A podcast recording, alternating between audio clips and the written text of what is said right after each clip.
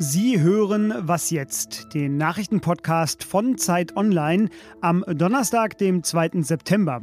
Hallo und herzlich willkommen zu dieser Sendung. Mein Name ist Fabian Scheler. Ich spreche heute über das mögliche Regierungsbündnis Rot-Rot-Grün und über das Wiedersehen eines Guantanamo-Häftlings mit seinem Folterer. Daher hier schon mal ein Hinweis, den ich später wiederholen werde. Es geht in dieser Folge auch um physische und psychische Gewalt. Sie können den Podcast bis zur entsprechenden Stelle hören und dann beenden. Es folgt allerdings auch noch mal ein Hinweis kurz vorher. Jetzt erstmal die Nachrichten. Ich bin Matthias Peer. Guten Morgen. Im Personenverkehr der Deutschen Bahn ist ein erneuter Streik angelaufen. Und zwar trotz eines neuen Angebots des Konzerns an die Gewerkschaft deutscher Lokomotivführer. Das Angebot sieht unter anderem eine Corona-Prämie von bis zu 600 Euro vor. Die Gewerkschaft hat sich dazu noch nicht geäußert. Ihre Arbeitsniederlegung soll bis Dienstagmorgen dauern.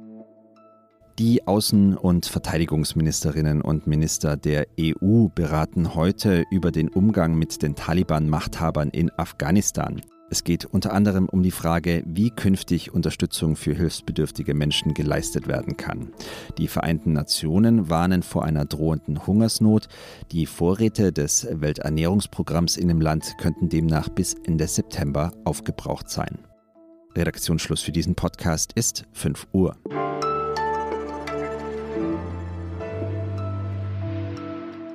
Der Wahlkampf wird konkreter. Es zeichnet sich langsam ab, wie das Land demnächst vielleicht aussehen könnte. Vermutlich nämlich regiert von drei Parteien.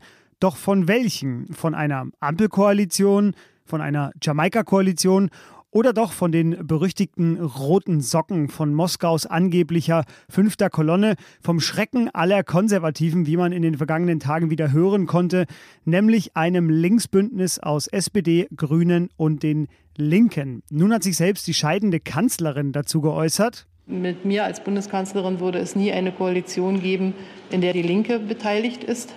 Und ähm, ob äh, dies ähm, von Olaf Scholz so geteilt wird oder nicht, das bleibt offen. So offen ist es allerdings gar nicht. Schließlich hat Olaf Scholz ja klare Forderungen an die Linkspartei gestellt. Welche und ob das sehr smart von ihm war, das frage ich nun Katharina Schuler. Sie ist Politikredakteurin bei Zeit Online. Hallo. Hallo. Katharina ist gerade unterwegs im grünen Wahlkampf in Cottbus, daher also der grüne Bahnhofs-Hintergrundsound, den Sie hier hören. Katharina, ich habe es gerade schon gesagt, Olaf Scholz hat Bedingungen gestellt. Woran könnte denn Rot-Rot-Grün noch scheitern? Er hat ja gesagt, ohne ein klares Bekenntnis zur NATO, das auch im Koalitionsvertrag stehen müsste und von Herzen kommen müsste, äh, würde es keine äh, Koalition geben. Das ist natürlich schon äh, sage ich mal, sehr hart formuliert, weil ja die Linken bekanntlich die NATO zugunsten eines äh, neuen Sicherheitsbündnisses unter Einschluss von Russland verlassen wollen. Das hat natürlich dann auch weitergehende äh, Folgen, denn wenn man sich zur NATO bekennt, dann bekennt man sich damit auch zu den Bündnisverpflichtungen. Die Linken wollen aber grundsätzlich gar keine Soldaten ins Ausland schicken. Im Politbarometer ist Rot-Rot-Grün aber die zweitbeliebteste Option derzeit. War es denn dann falsch von Scholz, das Bündnis jetzt schon quasi de facto eigentlich auszuschließen? Ich glaube, es gibt zwei Gründe, warum es vielleicht ein bisschen unklug war. Erstens, Inhaltlich muss man sagen, dass Rot-Rot-Grün natürlich doch äh, bei, im, im, Hinblick auf Klimapolitik, im Hinblick auf Sozialpolitik sehr gut zusammenpassen würde und dass sie da wirklich etwas anstoßen könnten. Die Alternative, auf die Scholz ja offensichtlich hofft, ist die Ampel mit ein, unter Einschluss der FDP. Aber eben mit der FDP ließe sich eben gerade bei Sachen Steuern oder auch wie finanziert man dann äh, Klimaschutz, ähm, da ließe sich sehr schwer zusammenkommen. Dann gibt es auch noch ein strategisches Argument und zwar am Ende könnte die Situation sein, dass man drei Dreierkoalitionen möglich sind. Die Ampel, Rot-Rot-Grün oder ähm, Jamaika. Und die FDP will auf jeden Fall Jamaika machen. Deswegen wäre das für Olaf Scholz einfach wichtig, dass er zumindest glaubhaft damit drohen kann, dass er auch ein Linksbündnis machen kann, äh, weil die FDP dann eher einlenken muss, eine Ampel zu machen, weil sie ja auf jeden Fall mitregieren will. Wenn es dieses Linksbündnis als Option gar nicht gibt, kann die FDP sich einfach auf Stuhl stellen und sagen, wir machen aber nur Jamaika. Und ja, dann wäre die Ampel im Grunde nicht möglich. Und äh, was sagt eigentlich die Linkspartei zu den ganzen Äußerungen der letzten Tage? Ja, die Linkspartei hat sich einerseits klar positioniert, dass sie äh, natürlich äh, nicht äh, gewillt ist, ein umfassendes Bekenntnis zur NATO abzugeben. Andererseits sagen sie aber natürlich auch, ähm, sie wollen darüber jetzt noch gar nicht reden und nach den Wahlen würde man sich dann an einen Tisch setzen und dann wird man mal weitersehen. Von daher sagen die jetzt einfach, das ist erstmal nur Wahlkampfmanöver, wir nehmen das nicht besonders ernst. Aber ich würde eben sagen, hm, naja, also ich denke, man muss das schon ernst nehmen, weil von dieser Bedingung, die jetzt Scholz gestellt hat, kommt er einfach hinterher nicht mehr runter. Danke dir, Katharina, und vor allem jetzt gute Reise mit der Deutschen Bahn.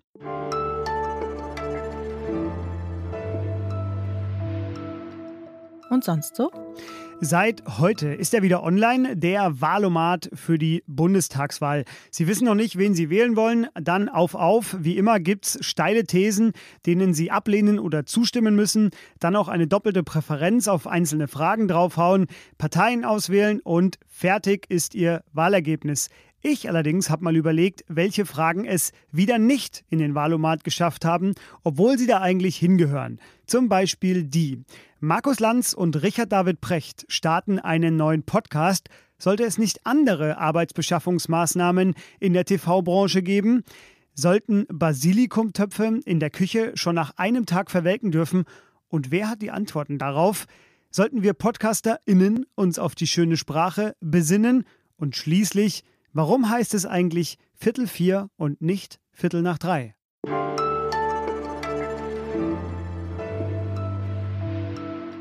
Nun eine Triggerwarnung. Es folgt ein Gespräch über Guantanamo, dem berühmten US-Gefängnis, in dem Gefangene auch gefoltert wurden. Schalten Sie den Podcast also hier ab, falls Sie die Darstellung von Gewalt nicht hören möchten.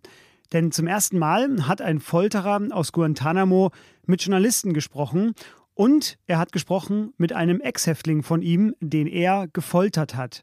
Wir gehen zurück in die Zeit nach dem 11. September 2001, als die USA Jagd auf Osama bin Laden und auf die Al-Qaida machten und in Guantanamo an der Südostspitze Kubas hunderte Insassen von den USA festgehalten, verhört und auch malträtiert wurden. Mit mir zurückgehen in diese Zeit wird nun Bastian Berbner. Er ist einer der Autoren dieser Geschichte. Hallo Bastian. Hallo. Bastian, es geht um Mohamedou Slahi, unter anderem um ihn. Er ist heute 50 Jahre alt. Er saß allerdings 14 Jahre seines Lebens ohne Anklage in Guantanamo. Die USA hielten ihn nämlich für den wichtigsten Gefangenen dort. Warum? Er hatte relativ viele Kontakte ins Islamistenmilieu, ähm, sowohl in Deutschland, wo er lange gelebt hat, bevor er nach Guantanamo kam, also elf Jahre insgesamt, als auch in Mauretanien, äh, wo er geboren und aufgewachsen ist, als auch in Afghanistan, äh, wo er sich hat ausbilden lassen in einem Terrorlager äh, von, von Al-Qaida. Und einige dieser Kontakte waren besonders interessant, äh, zum Beispiel sein Cousin Abu Hafs al-Mauritani. Das war quasi äh, sowas wie die Nummer drei damals von Al-Qaida in der Zeit um 9-11.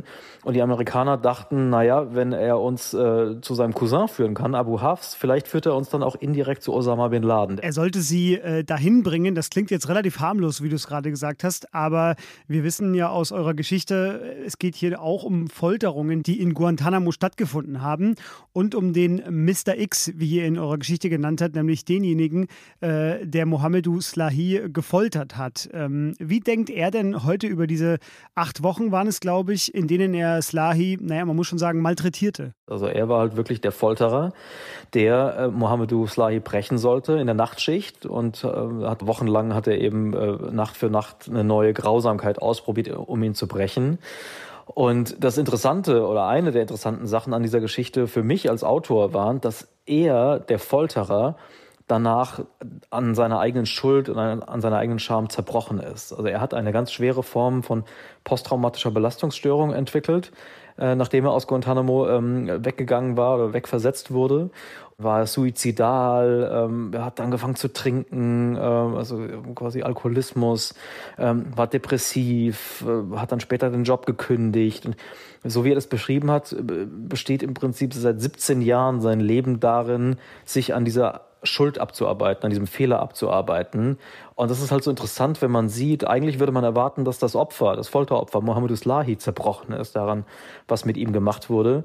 Aber in dieser Dynamik zwischen diesen beiden war es eher so, dass der Folterer zerbrochen ist. Das Opfer war interessanterweise heute in den Interviews mit uns viel stärker, viel gefasster, ähm, viel gefestigter auch ähm, als der Folterer. Ihr habt die beiden in eurer Geschichte zusammengebracht. Ihr habt sie zusammengeschalten via Zoom. Äh, einer in Mauretanien, der andere irgendwo in den USA. Wie lief denn das Gespräch? Um ehrlich zu sein, ein bisschen frustrierend. Ähm, man merkte einfach, da sind zwei Menschen, ähm, die haben eine ganz seltsame psychologische Dynamik zwischen sich stehen. Ähm, jeder hatte ein großes Interesse an diesem Gespräch und also Mr. X wollte sich in erster Linie ähm, naja, entschuldigen und, und, und, und, und seinem Opfer sagen, dass es falsch war, was er getan hat. Mohammed Uslahi hingegen wollte ihm äh, möglichst öffentlichkeitswirksam vergeben. Sie, die arbeiteten sich da gegenseitig aneinander ab und, und der, der, der jeweils eine wollte nicht, was der andere wollte. Und dann haben die da knapp 20 Minuten lang aneinander vorbeigesprochen.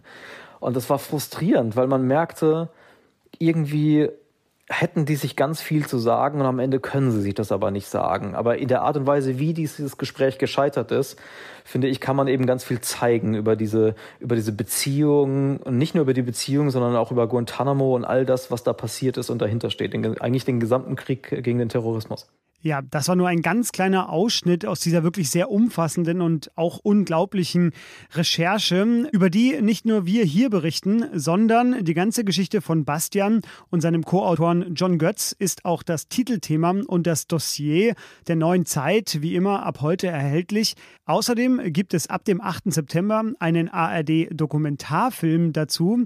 Es wird heute Abend einen kleinen Beitrag im ARD Panorama Magazin geben und es gibt vor allem einen begleitenden Podcast, der heißt Slahi 14 Jahre Guantanamo.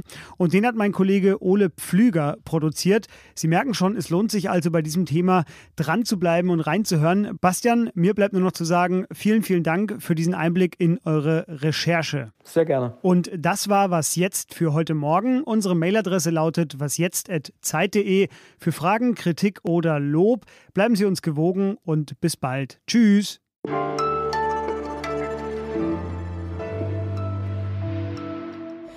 Oh Gott, das können wir jetzt nicht machen, oder? RDL von Frankfurt mit. oder. Weiter ein kurz ab, ja.